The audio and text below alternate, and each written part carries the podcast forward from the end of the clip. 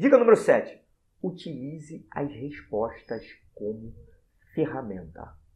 O que eu quero dizer com isso? Vamos lá. Você já começou pelo comando da questão. Você já olhou ali e já olhou também as respostas. Ótimo. Você pode eliminar algumas respostas ali de cara ou não. Mas agora o que eu estou dizendo aqui é outra coisa, tá? É você utilizar as respostas como ferramenta. Você olhar as respostas ali, em vez de você se debater com o enunciado, ou se debater com o que ele pediu na questão, você utiliza a, a, você utiliza a ordem inversa. Você pega as respostas e tenta a partir delas descobrir no enunciado, qual se encaixa no enunciado. Isso é uma ideia bem legal. Mas olha só, você pode colocar é, diretamente na fórmula, se, se o problema te deu uma fórmula, olha só que interessante. Você pode pegar aquela resposta e jogar nessa fórmula para ver se vai se encaixar, se vai, se você vai conseguir, vai fechar aquela equação. Porque a fórmula nada mais é do que uma equação, né? Então você pega aquela resposta, joga é, nessa equação, junto com os dados que ele te deu no problema, e vai ver se o lado da esquerda vai dar igual ao da direita nessa equação. Se você conseguir isso, bingo! Descobriu a resposta. Entendeu? Sem ficar pensando muito nisso.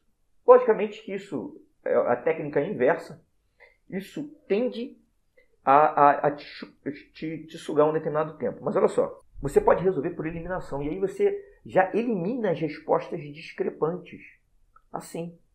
Olhando as respostas, de repente você elimina algumas delas só observando as que são discrepantes, ou seja, as que destoam muito das demais respostas.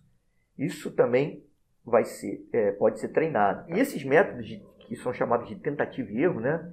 Porque você vai testar uma resposta e não encaixou essa, vou testar outra, não encaixou essa. O que, que acontece? Você vai perder muito tempo com isso. O ideal é utilizar o método direto.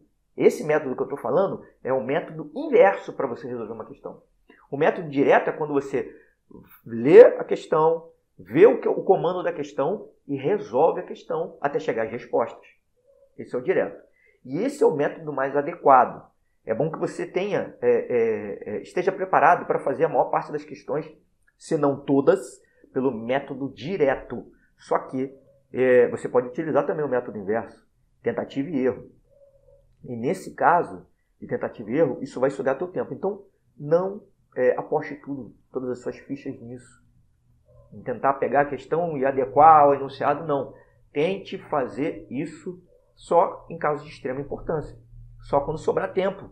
Só no final da prova. Quando você já tiver reestruturado, é, é, feito o, quando você já tiver conseguido os seus pontos, tá? 747 pontos lá, já tiver ultrapassado os 747 pontos e você quer aumentar mais ainda isso, se você tiver chegado nesse nível, aí você tenta fazer, utilizar essa dica que eu acabei de te dar agora, que é o método inverso.